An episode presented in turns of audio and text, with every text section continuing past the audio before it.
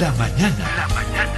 En directo. Nuestro compañero y colega de trabajo, José Luis Aliaga, le hizo una entrevista, grabó una entrevista con el ministro de Gobierno Eduardo del Castillo.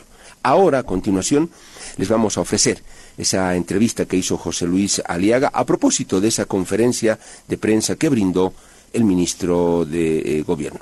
Eh, escuchemos la entrevista. La mañana en directo. Ministro, primero quisiéramos conversar acerca de lo que está pasando en Santa Cruz. Usted dice que hay grupos violentos, en el gobierno también se ha reiterado eso, que operan en Santa Cruz. Eh, estarían encabezados por la Unión Juvenil Cruceñista. Ministro, ¿por qué no se han desarticulado esos grupos que eh, ya han sido observados en el informe del GIEI, por ejemplo? Con carácter previo decirte y manifestarle que es un placer saludarlo y saludar a toda la gente linda, a todo el pueblo boliviano que escucha a toda la red Herbol. Al respecto debemos manifestar que como gobierno nacional sí estamos dando cumplimiento al grupo internacional de expertos independientes con todas y cada una de las recomendaciones establecidas en su informe entregado el presidente Luis Arce Catacora, el presidente de todos y cada uno de los bolivianos. Lo que hemos vivido en los últimos días en el departamento de Santa Cruz es la destrucción de 27 bienes inmuebles en el departamento de Santa Cruz. Estamos hablando de infraestructuras tanto públicas como privadas. Necesitamos generar las condiciones necesarias para retornar a la normalidad en el departamento de Santa Cruz y sacar a estos grupos radicales y delincuenciales que están atentando en contra del patrimonio del pueblo cruceño, del pueblo boliviano y evidentemente también el patrimonio de familias cruceñas en el departamento de Santa Cruz. Y es precisamente lo que está haciendo la policía boliviana. Ha logrado la aprehensión en flagrancia de 76 personas involucradas en la destrucción y el asalto de algunas instituciones del Estado, el asalto al Banco Unión, la destrucción del lugar donde casualmente tienen almacenados los procesos penales o las investigaciones que se están llevando en curso en contra de determinadas personas, destruyen la fiscalía. Hemos visto que el lugar donde tienen deudas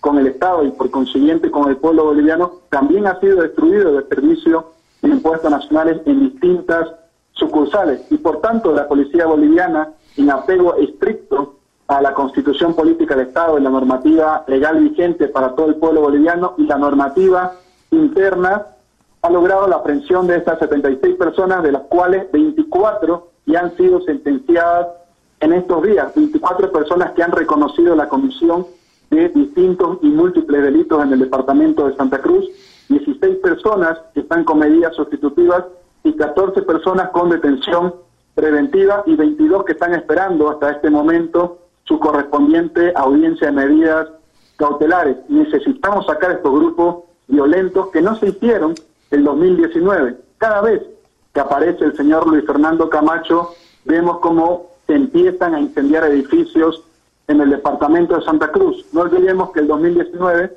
se aprende, se logra la aprehensión, posteriormente una sentencia de un señor de apellido Soberana que era miembro de la Unión Juvenil del municipio de La Guardia. Cuando lo aprenden y lo detienen este sujeto, dice quien había financiado sus movilizaciones y sus acciones sería el hasta ahora gobernador Luis Fernando Camacho. En ese entonces era presidente del comité cívico y en un medio de comunicación reconoce financiar a este señor Subirana para las movilizaciones que estaba ejerciendo en el departamento de Santa Cruz. 2019 y ahora vemos cómo la historia se está repitiendo en nuestro país, ya no solo con Subirana, sino con más de 76 personas que están involucradas en la destrucción del patrimonio del pueblo boliviano. Eh, ministro, ¿quién financia entonces estas movilizaciones en Santa Cruz? ¿Ustedes tienen datos de, ello?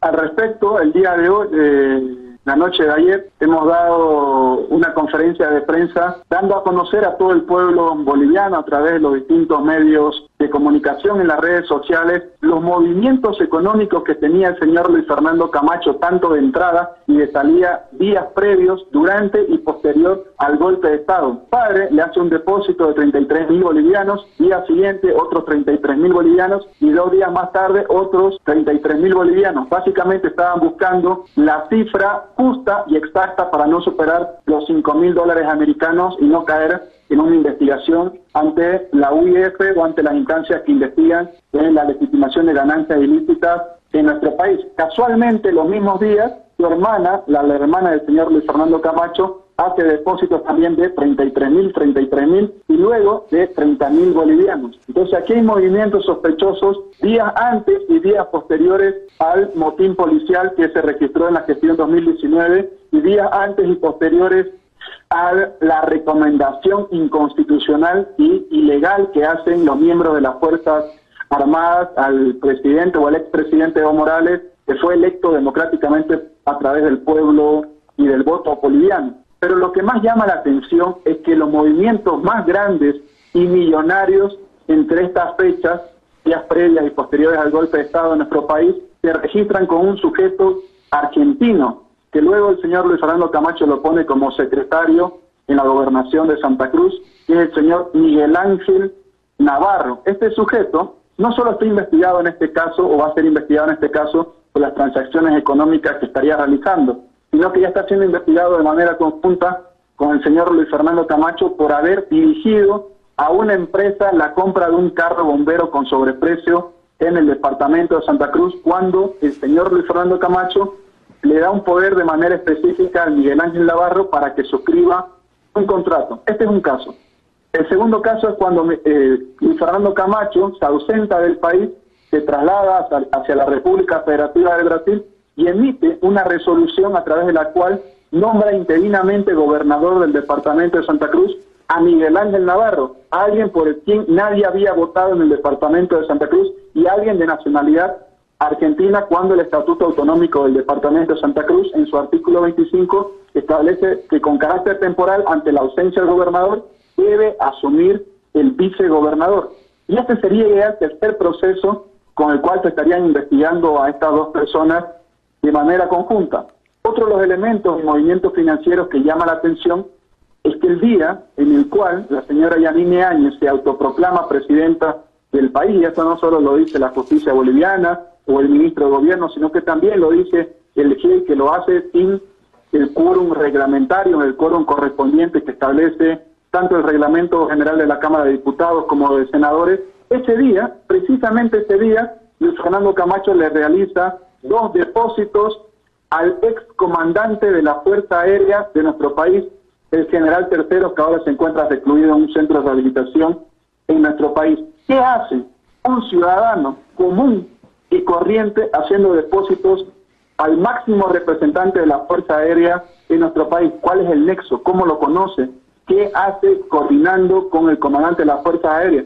Pero esto no solamente quedan los movimientos económicos, sino que también el propio señor Luis Fernando Camacho manifiesta en una reunión con una fraternidad que luego lograba que él, su padre habría transado con los militares y con los policías para que no salgan a defender un gobierno legalmente constituido. Y también reconoce que cuando él iba a dar la noticia y espera 40, y pide 48 horas al pueblo boliviano para que esperen la gran noticia, falla algo, falla algo. Y eso que fallaba, básicamente, ahora estamos viendo que eran las transferencias económicas correspondientes.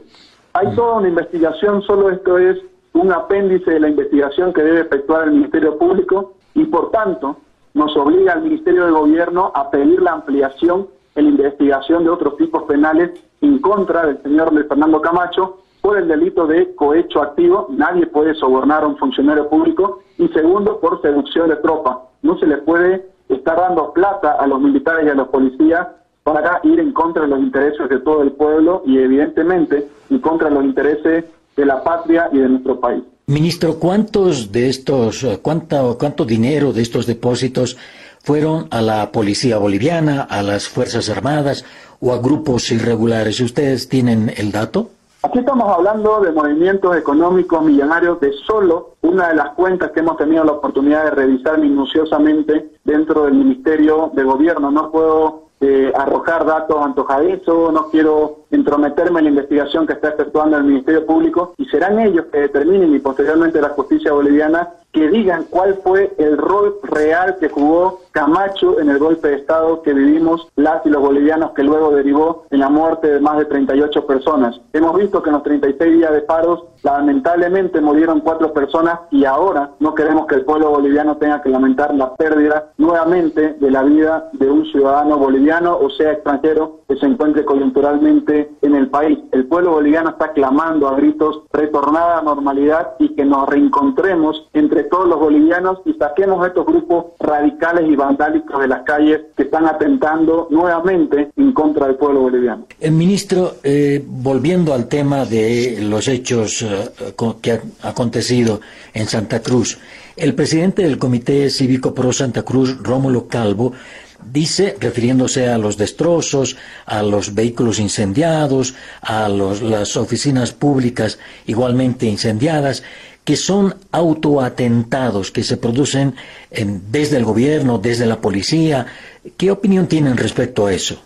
Lamentablemente, señor eh, Calvo, se contradice todo el tiempo. Una de las medidas que él cuestionaba en los 36 días de paro es que existían personas en contra de las medidas que estaba decretando el Comité Cívico y decidieron bloquear carreteras y la denominaron el cerco al departamento de Santa Cruz. Y la noche de ayer, el señor Rómulo Calvo dice que va a ser un cerco al departamento de Santa Cruz. Ahora dice que existen autoatentados realizados por el gobierno nacional o por los funcionarios de las distintas instituciones públicas, pero lo curioso es que los abogados del Comité Cívico y la Unión Juvenil Cruceñista salen a defender a estas personas ante los estrados judiciales, cuestionan que existan personas aprendidas por la quema de la casa del actual ministro de Obras Públicas, Edgar Montaño. Cuestionan que existan personas aprendidas por el asalto al Banco Unión. Cuestionan que existan personas aprendidas por la quema de la Fiscalía Departamental de Santa Cruz y son los abogados del Comité Cívico que están patrocinando a estas personas. Lamentablemente el señor Calvo creo que no tiene ni siquiera un principio de coherencia entre sus hechos y sus relatos. Mm. Ministro, los cívicos del país han tenido una reunión en la cual han convocado el 11 de enero a marchas de protesta por la liberación de detenidos en todo el país. Em, ¿Va a actuar el gobierno para evitar estas marchas de protesta? Lo que estamos viendo en este momento es que existen grupos radicales, delincuenciales y criminales buscando la impunidad de personas que generaron violencia, terror en nuestro país y los están haciendo básicamente con las mismas armas.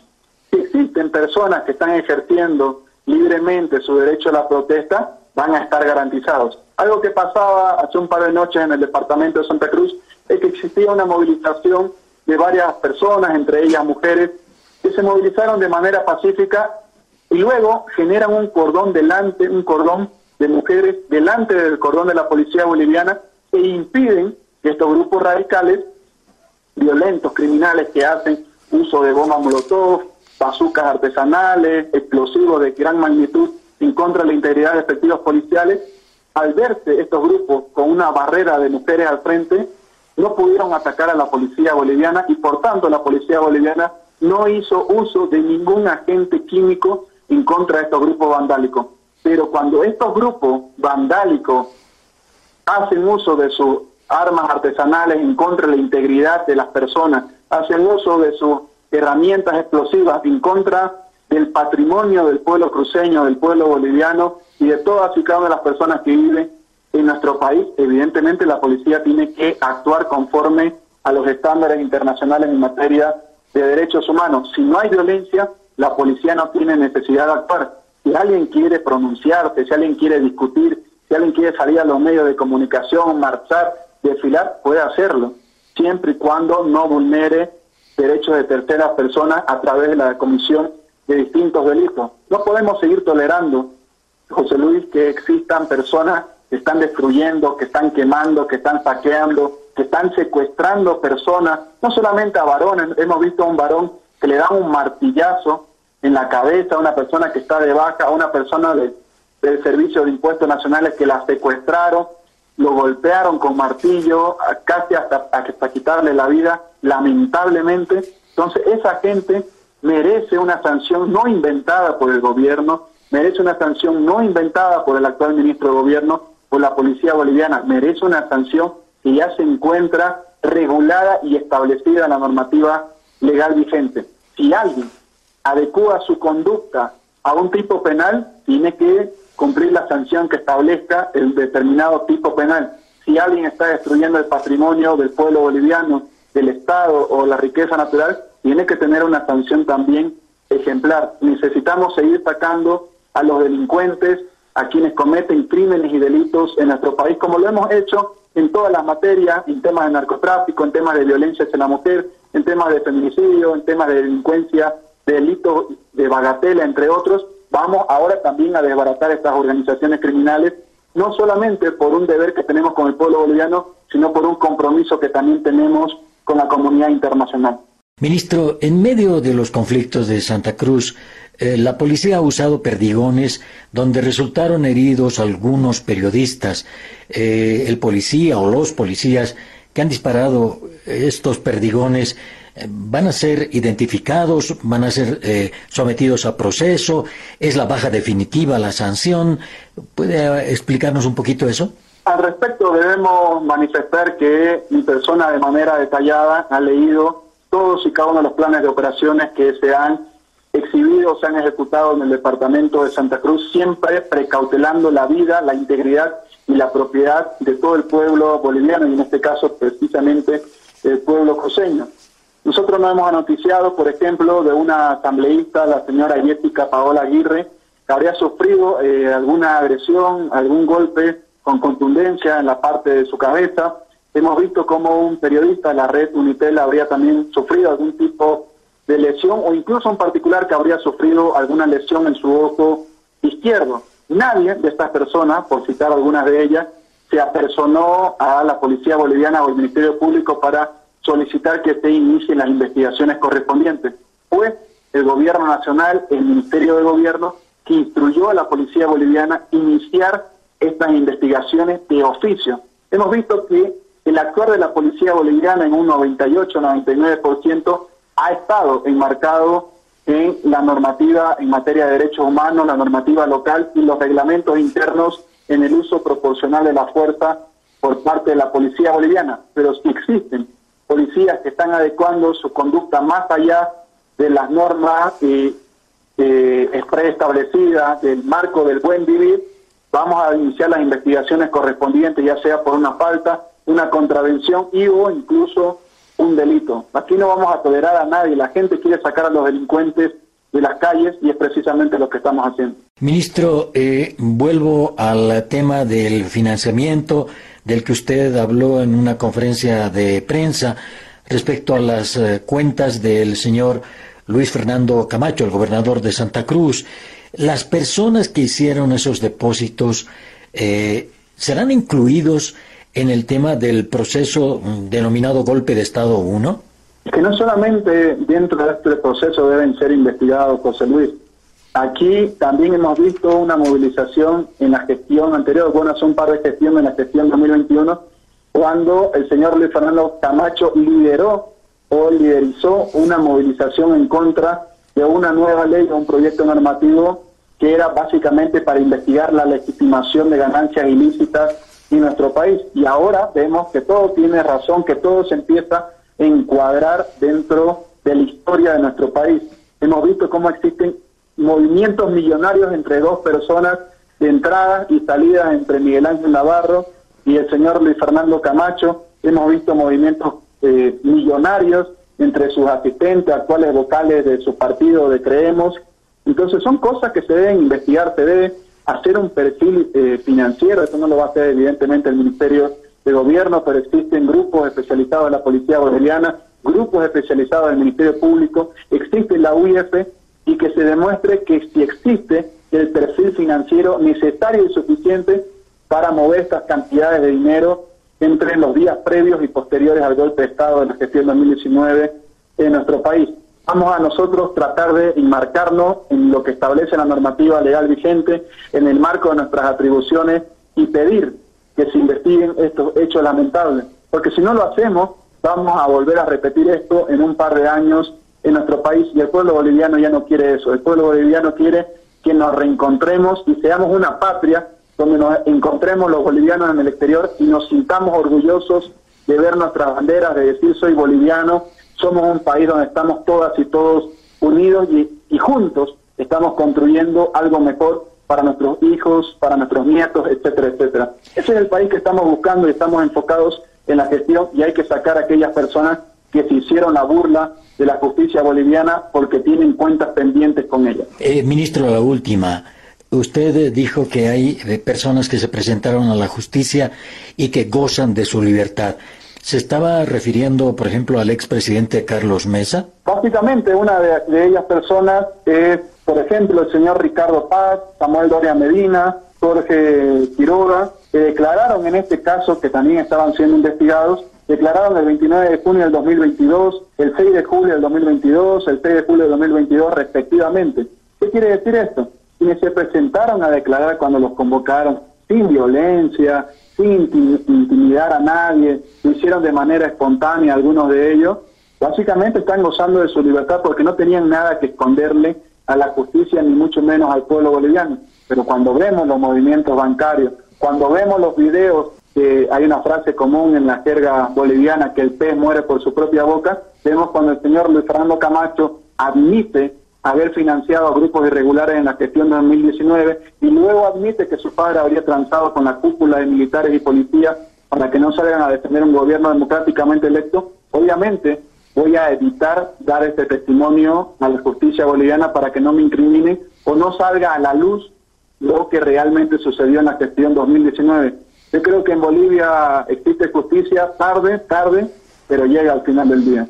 Eh, ministro, un agregado, no ha nombrado al expresidente Carlos Mesa. ¿Está incluido en ese grupo de personas que pueden gozar de su libertad? Evidentemente, Carlos Mesa, como lo manifestaba precedentemente, él aportó su declaración, testificó dentro de este caso denominado Golpe 1, que inició hace bastante tiempo en nuestro país, estamos hablando de diciembre del 2020 cuando fue admitida esta denuncia, y casi dos años más tarde recién se ejecuta una orden de aprehensión en contra del señor Luis Fernando Camacho. Carlos Mesa ya salió, declaró, esto ha sido evaluado por el Ministerio Público, ha determinado que se defienda eh, en completa libertad. Si no me equivoco, creo que solo puede declarar como testigo, porque si no han encontrado indicios suficientes sobre su participación, será la justicia que determine alejarlo del caso y si hay elementos, será la justicia que determine incorporarlo en el caso. Yo, la verdad que los cuerpos son muy ampulosos, no he tenido la oportunidad de leer toda la información. Hemos solo revisado una cuenta bancaria del señor Luis Fernando Camacho y movimientos económicos sobre días previos y días posteriores al golpe de Estado para saber qué, qué, cómo movían los recursos económicos y solo de una de las cuentas. Sabemos que tiene muchas cuentas más el señor Luis Fernando Camacho y habrá que ver de dónde sacaban los recursos, quiénes le depositaban a Miguel Ángel Navarro, de dónde sacaba tanta plata el padre Luis Fernando Camacho, de dónde sacaba plata María Camacho, que le depositó el 9, el 10, el 15 de noviembre del 2019 más de 100 mil bolivianos, de dónde sacaba plata otras personas para depositarle 300 mil bolivianos como Lorgio Pérez Peña, etcétera. Hay mucha, mucha información, mucha tela por cortar y creo que el pueblo boliviano necesita saber realmente lo que sucedió en nuestro país. Yo creo que hay que liberarnos de cualquier tema político, liberarnos de cualquier ideología política, de cualquier sentimiento que tengamos y que sea la justicia que determine y nos relate y nos cuente qué fue lo que pasó en Bolivia. Todos los bolivianos realmente tenemos esa espina en el corazón y queremos saber qué fue lo que pasó en, Bolivia y será una sentencia condenatoria o absolutoria que determine quiénes participaron en esto, en el inicio de los hechos luctuosos que vivimos los bolivianos y las bolivianas en 2019. Bueno, ministro, le agradecemos mucho por estos minutos con la red Herbol. Muchísimas gracias, José Luis, que tengan un excelente día y para mí siempre es un placer estar en Red Herbol.